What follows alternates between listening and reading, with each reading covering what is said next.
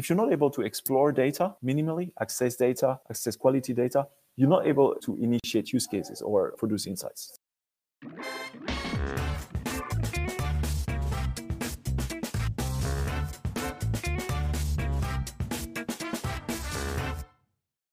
Hello and welcome to the new episode of the Data Culture Podcast. I'm Carsten Bange and today I will talk to Xavier Lagardere, the Group Data Officer of Lufthansa. This is a newly created function at Lufthansa, and we will learn about the scope of the work of this core team of data people that are in a core of concentric circles. And at the outside, we have about a thousand people at Lufthansa in the data and analytics community.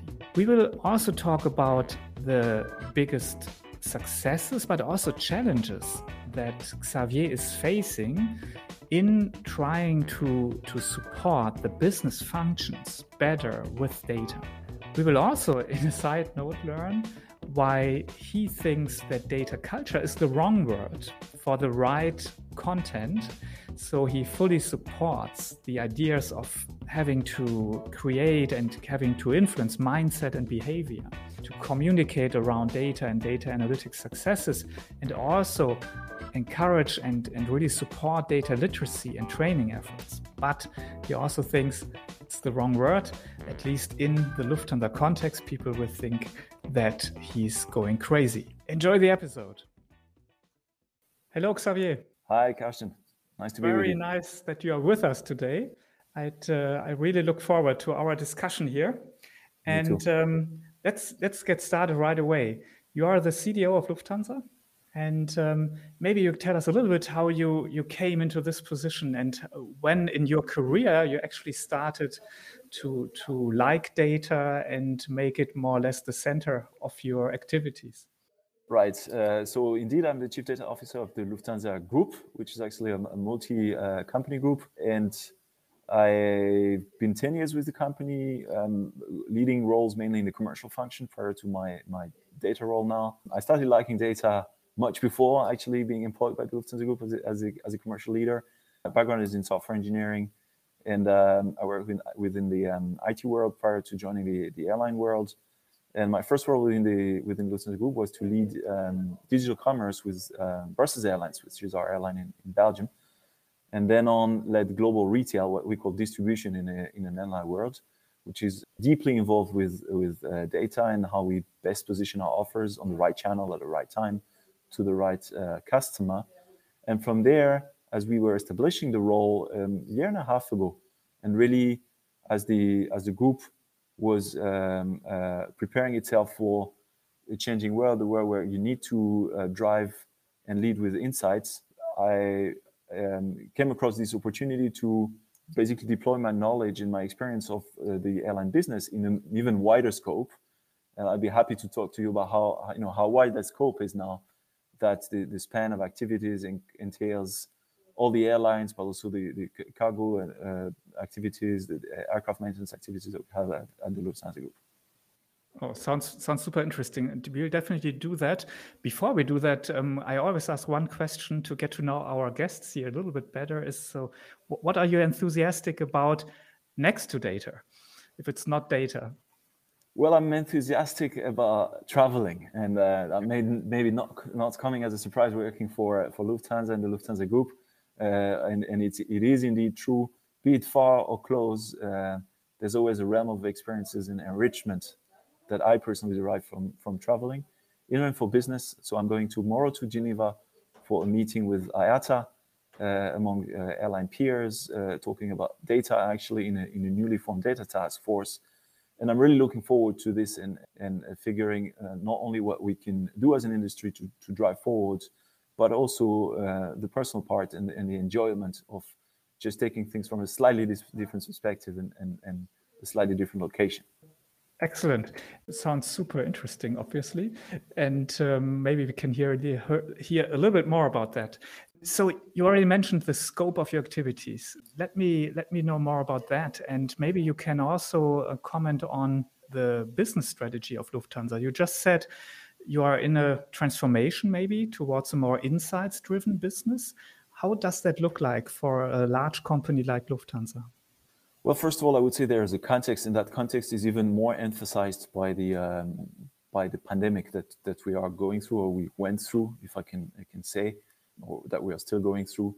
Plus the the overall uncertainty that that the world lives in. Uh, so we're in for a, a VUCA world, to use the non-acronym of volatile, uncertain, etc. And so the the the general context, the general idea for us as, as an airline group is to make sense at, out of this uncertain and volatile and ambiguous context in a sustainable way.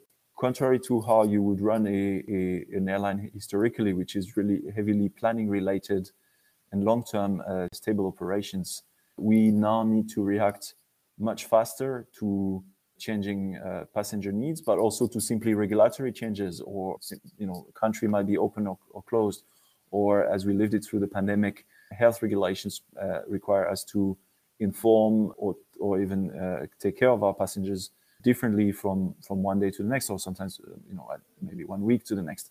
So that, that created a context where we need to be able to be not only much more reactive, that's a topic in itself, you know, shortening decision cycles and, and uh, driving results faster through to the customer so that the customer ultimately can, can uh, experience a tangible output much faster, but also proactive and, and uh, basically make sense not only of the, the past status, but also derive a trend where we can. And, you know, there's probably not one right prediction, especially in, in, in the two days world that I very briefly described, but at least we need to systematically, much more than before, build capabilities that are enabling us to do things like scenario planning or, or uh, forecasting or prediction to a certain extent. And that uh, acknowledgement uh, led to the um, to the creation of my role. First of all, to help the group drive towards more data usage. Uh, one thing we do have, and that and we're not starting from from nowhere, we have a ton of data. We have data generated and, and stored uh, every day, of course, in always a legally compliant uh, way, especially when it comes to uh, personal data handling. But even without, with all the legal uh, compliance that we always ensure, we do generate a ton of data about our operations, be it the flows or the aircraft themselves, about our customers, we also have a ton of, of uh, financial data. Where we, we still have an opportunity is in using this data, using this data systematically in order to create, first of all, a mindset of performance orientation, of, of insights and, and conclusions that are derived from facts. And, and like I, I already mentioned, uh, uh, as well, a mindset of, of forecasting, or of trying to predict what's going to happen in the next maybe three, four weeks, six months, rather than, than uh, assuming that the past will repeat. As he may have repeated, that was true for years in the airline world with a lot of seasonal uh, logics that would repeatedly apply from one year to another. And chances are that this world is is uh, behind us now.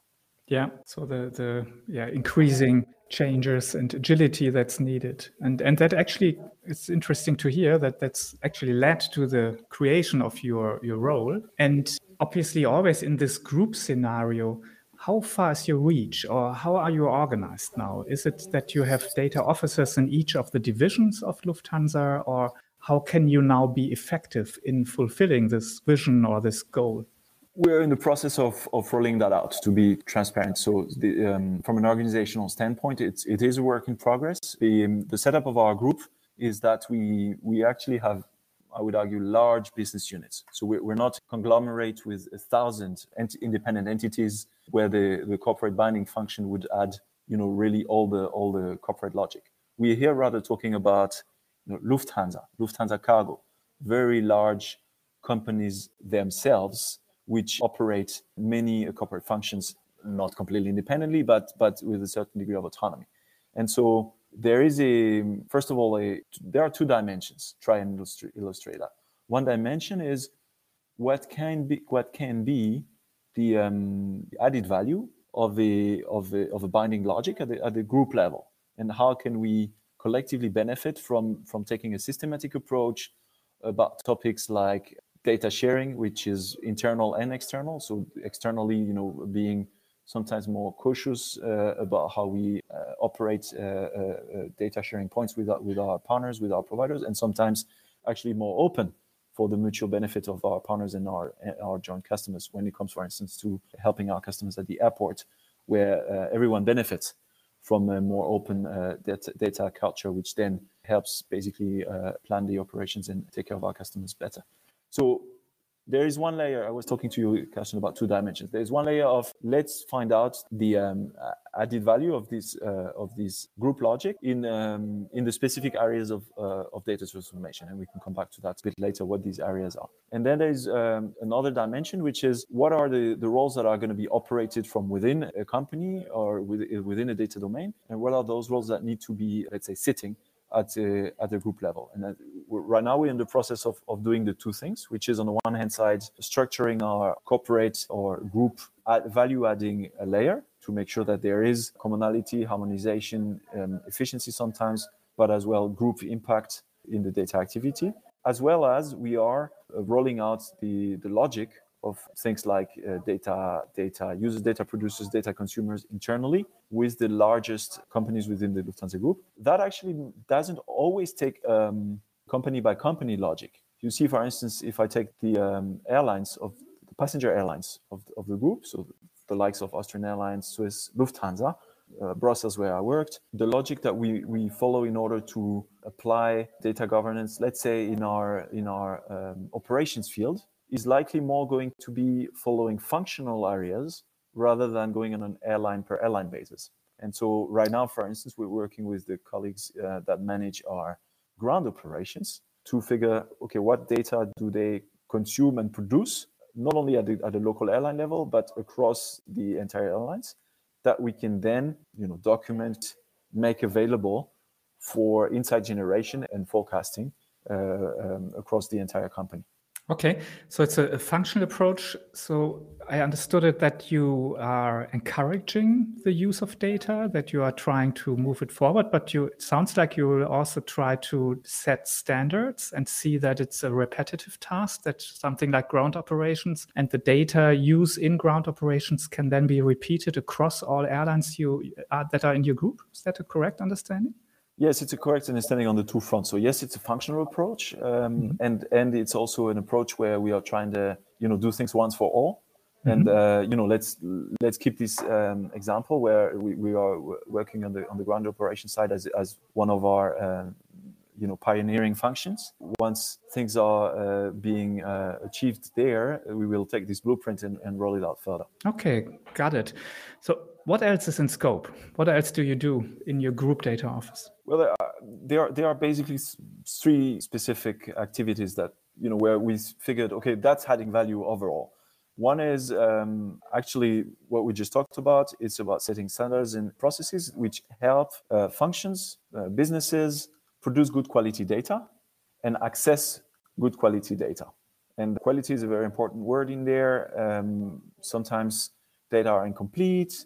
I mean, always data are incomplete, but they need to be incomplete only to a certain degree and that's that's what we're uh, gradually making sure about that we we become aware and, and qualify what data is is right for use and what you know maybe we shouldn't be using because it's it's it's too incomplete that's all the way to really having a clear role for data owner data stewards that can um, shepherd data uh, help um, people who need this data internally then access the data uh, so that's one area. The second area has to do with um, accelerating delivery of, of insights. And so one of the things I, I um, I'm made sure about to be able to have a a small but really excellent team of data experts, mostly data scientists, but you know some uh, data engineers and uh, data analysts, in order to be able to basically accelerate projects and, and drive immediate impact where it's needed. This is not meant as an end-to-end unit that will uh, carry on projects all the way to uh, to production, but really as a initiator sometimes or as a complement of things that uh, functions or units were not able to achieve by their own or didn't think about on their own. So there's, um, of course, the two things go hand in hand because if you're if you're not able to explore data minimally, access data, access quality data, you're not able to to initiate use cases or or produce insights. So that's one direction. On the other side, this team that you know accesses the real data and produces insights experiences the limits of our today's let's say ecosystem and they are basically the first ones to feed back okay this should be enhanced we have a problem here or there so really the two things you have to, to think about it as, as a dynamic feedback loop that feeds one another the third area that's that's actually and i finish here intentionally it's really last but not least it's the most important thing it's I would call it transformation, but it's really about mindset and behavior change as well as trainings. You could also call this data literacy. You know, if you were looking for uh, an umbrella, name. So that's the third thing at the at the group level, and I can come back in, in more details. Sure, we would call it data culture, and uh, data literacy, data literacy being one part of it. Yeah, and but also, as you mentioned, mindset and behavior. Yeah, that's even harder to influence but in the end that's what culture is yeah it's basically mindsets behavior how do you do things how do you approach things etc we definitely have to drill into that. Before before i do that um, just to maybe a quick word your, your the team you mentioned how big is that? Well it depends how you look at it. So i don't necessarily look at you know who are the people that are with me in a in a group uh, corporate unit but i rather look at concentric circles so what i call the data community of the of the lufthansa group. In its wider sense you know, we're talking about, you know, without getting a, a, precise number, but we're talking about the range of a thousand people that are, let's say, data professionals in the sense of business intelligence, data analysts uh, across the entire company or across the entire companies of the Lufthansa Group. So that's the widest circle. That's, let's say, the data community. Then you would say there's a there's a second uh, more inner circle, and those are the people that are really developing models, uh, that are working on forecasting, and you find these in uh, in many areas in the Lufthansa Group that are already data intense. So that's the case in, in network management, in revenue management, you know, areas which for years have been even you know leading the, the, the industry in their field. And uh, we here we're probably talking about maybe a hundred or so colleagues across the entire group. And then you have this transformation team at the center, which we were talking about. You know what you could call you know my my change team. That's like we said, try, trying to put it all together. And here we're talking about a, very modest team. It's it's you know twenty or so people. Could you give me a little bit more detail on this core data team? So, what competencies do did you actually assemble here to to bring data forward at Lufthansa? Well, obviously, it's it's a it's a diverse array of competences because you can't uh, you know have only one skills. But if I would focus on a on a couple of of um, profiles, one are um, colleagues who are able to think in um, systematic ways, process orientation, standards orientation. So I have people who are um, looking at means to simplify, harmonize, and you know then explain as well, coach, change. So um, uh, in the central team that's on the one hand side. And then on the other hand side, I've paid attention to, like I briefly said, to hire top-notch data scientists because I really wanted to make sure that we would be able to uh, drive a contribution towards the business use cases that would be expressed. If the functions or business do not have the capabilities, that you know it's possible to complement the team and prove the value right there. So uh, the, you, many people inside the company see this because that's how they experience the day to day of my team you know, it's it's a team of basically collaborative individuals that join them in projects as a as basically to, to solve uh, difficult challenges. Yet, uh, I think it's important to me that I mentioned to you the the part I started with. So it's it's not only those profiles, but also really people that are. I, I actually find it quite hard to specify the profile. To be completely honest, I was uh, recently recruiting for this team, and you know we changed the the job ad a couple times. Now we call yeah. it data excellence and yeah. um, we want to but then it's you know it's really through the discussions with the people that we are meeting for interviews that we can really figure if the person would uh, would fit or not. It's it's it's rather about what you, certain behaviors what you to how, how, you think. You know if you're going to think in, in in systematic replicable processes and that sort of things then that that would fit. Mm-hmm. Yeah. So, okay, you mentioned that you have people that are supporting the setting of standards, that are coaching, that are thinking about processes. Then you have the data scientists that are accelerating projects, contributing to business cases uh, or use cases. What about the, the third area you mentioned um, as, as your scope? Yeah, that is mindset, behavior, data culture, data literacy. How do you take care of that? Well, there, first of all, I wanted to come back to what you were saying uh, about data culture. I found it really interesting that you you obviously picked up from what I was saying that I, I didn't mention data culture. I, I'm I'm not I'm not sure about the word because I think it could mean many things many different people. And I was intentionally, and I still am when I communicate internally. I'm trying to be more specific than this sort of umbrella culture world. Although I totally relate to to how you how you call it. But then if I use if I carry on on this to break down the task, there are different different things that I'm looking at in there. First of all, it you, there is classical training design. And there, I, I could actually use more people. So I'm still I'm still recruiting with two main purposes. That's uh, basically increase the general capabilities on the one hand side, or let's say at the floor, and then increase the top capabilities to always you know be market cutting edge and have people that are able to work with the latest trends, latest technology, and that would be sort of increasing us the, the ceiling, you know, pushing the ceiling. So our training programs, which we are by the way not finalized with, so we are, we are at, right now rather at the step of we, we, we know what personas we want to address with training, and we we are in the process of designing a syllabus for each of our personas that we target. But basically, the the you know you could argue these are tasks that are common to many fields. Data is just one of them, and here um, um, I want to accelerate and have people that are able to sort of project manage these these training efforts. And then there's the whole topic of uh, let, let me use your word culture change. Uh, and then it's about you know how do you influence adoption uh, through a variety of means. I'm a strong believer that, that an example speaks a thousand words. And so in a way uh, one a large part of that mindset behavioral change is going to be about making sure that we have a good funnel to showcase the results of the of the practical work that's being done elsewhere. So whenever there's a, there's a, a, good, let me give you a concrete example. So we managed, for instance, to improve the way we foresee offloads of our uh, cargo uh, capacity. That can mm-hmm. happen, and, and if, if you follow the airline industry, you know that as a business, logistics cargo has taken a very important uh, share of our business um, during the pandemic. We, we, we carry a lot of goods everywhere in the world, and that's uh, really become mission critical as well in many aspects. And um, many times we need to, you know, take off certain parcels and replace those with others. And so it's become very important to be able to better forecast this. And um, we've been able to do this. We've been able to, to deliver a model that's actually proving uh, results on the bench by comparing with actual facts. And so basically, what I'm doing is is actually what I'm literally doing with you now. It's showcase that story and show how the how it, it brings value. That's in essence what I at least personally truly believe is uh, is driving a mindset change. Yeah, completely agree. In our framework, we call that data communication.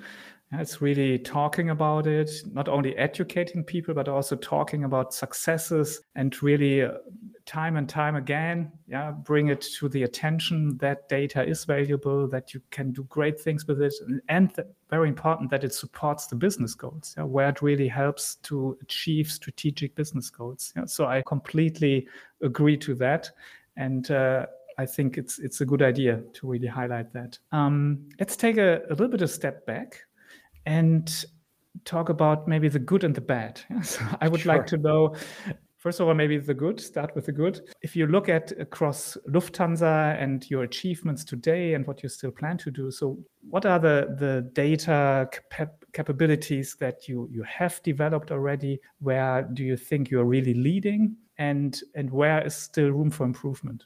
So I follow you. Taking a step back, I'm, I'm, when I look at, at, at successes, I'm, I'm trying to think, okay, what are replicable capabilities?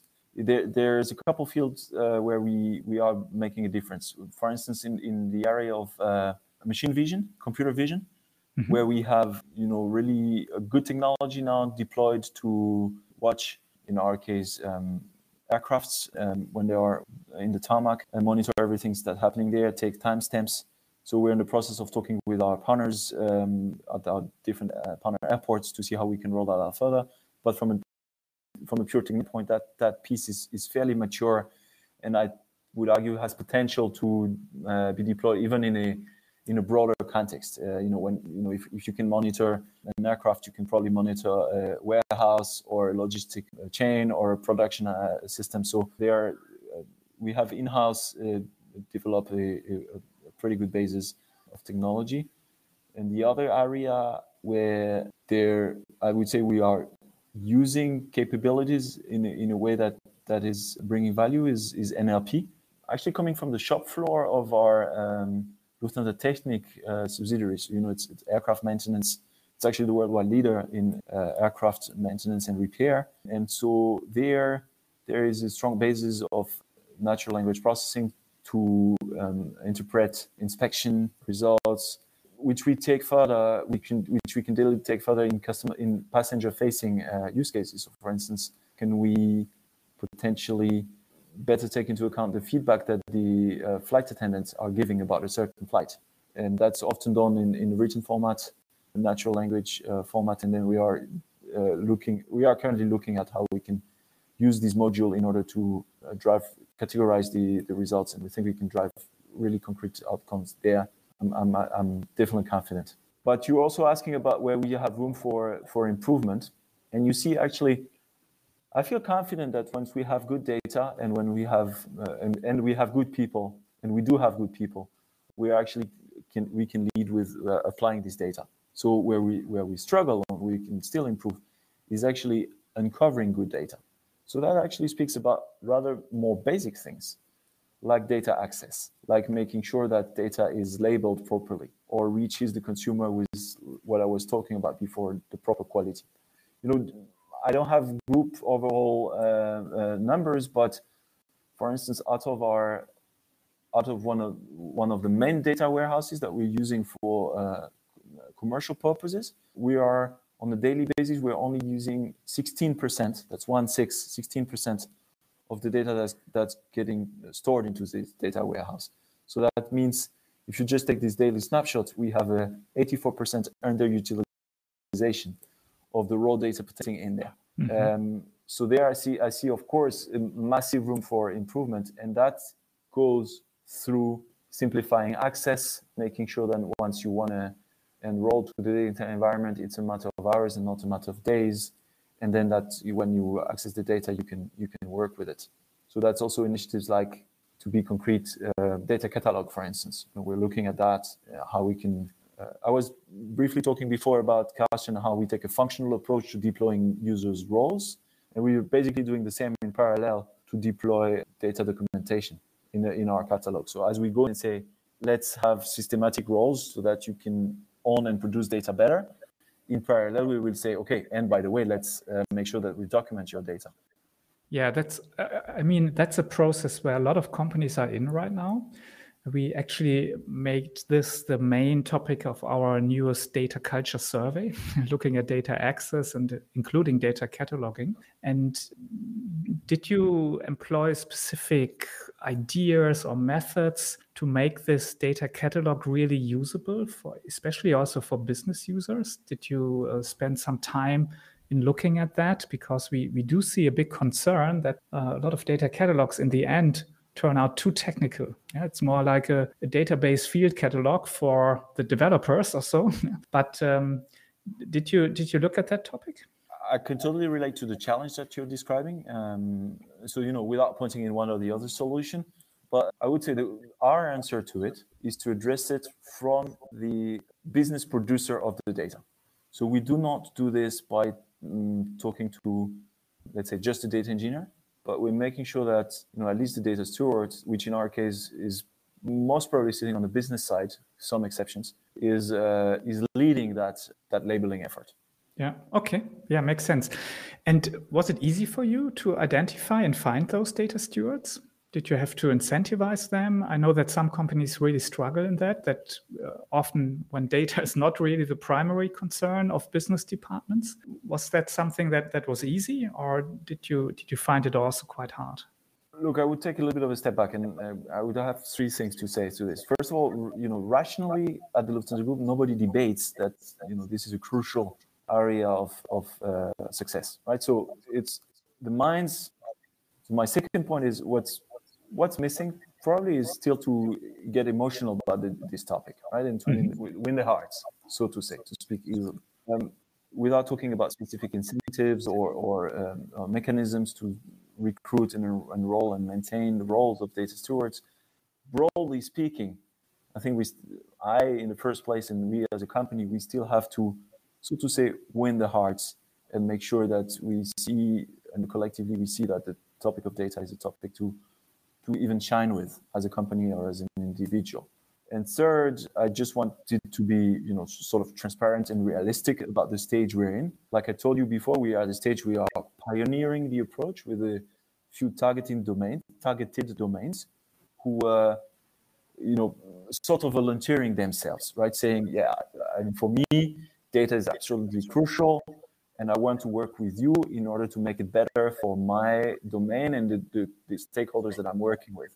So I'm afraid that I have not yet hit the point, which I will certainly, uh, where you know there will it will be difficult to recruit because I'm I'm reaching those domains which do not see the, the, the that crucial need.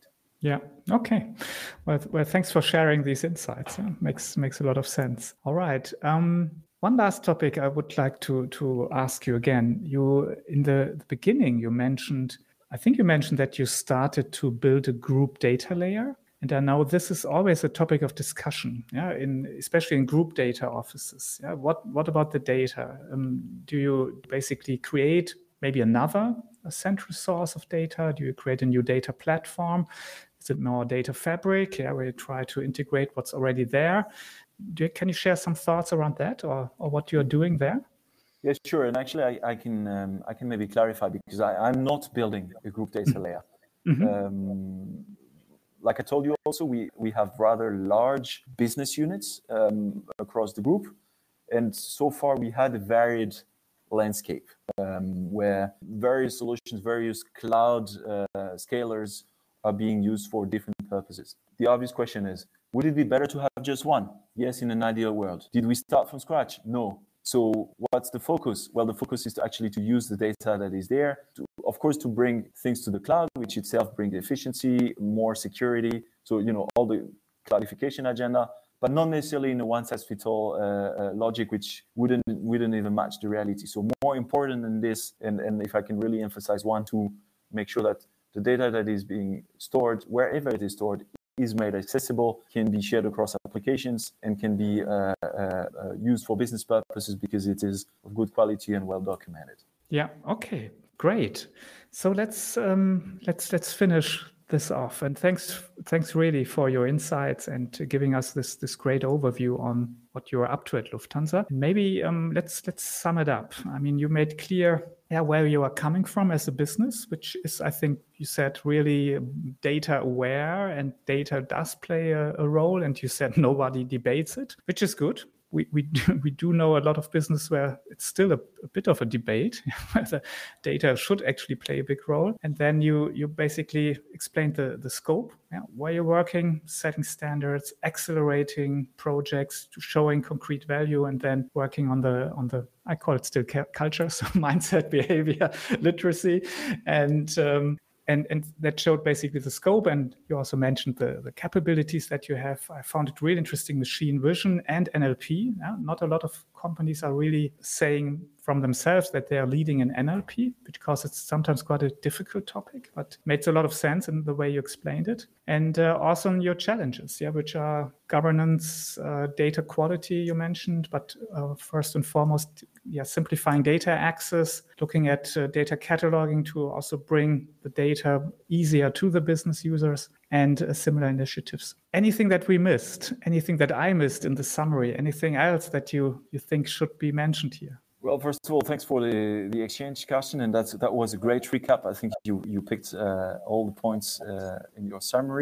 I just maybe would like to add that uh, across the, the Lufthansa Group, we do have a wide variety of profiles and colleagues that are contributing to these activities, and you know that we are. I can, I think, I can pride myself for having very interesting challenges to address that are uh, delivering tangible value to, across you know really a lot of, of stakeholders and people and uh, you know always welcome uh, people who want to help us with those challenges to uh, come talk to us and, and apply to one or the other job postings Absolutely. Everyone is looking for talent. But let me say, um, really good luck with your, your efforts here. It, it really was clear that you are more at the beginning of building this group data office. And um, yes, fair enough. With, so with that, good luck. And maybe in, in some point in the future, we can hear back from you, yeah, how things it's develop. Pleasure. Yeah, with that, thanks a lot for sharing all this insight with us and uh, good luck to you and bye bye. Thank you. Thanks for having me. Bye bye.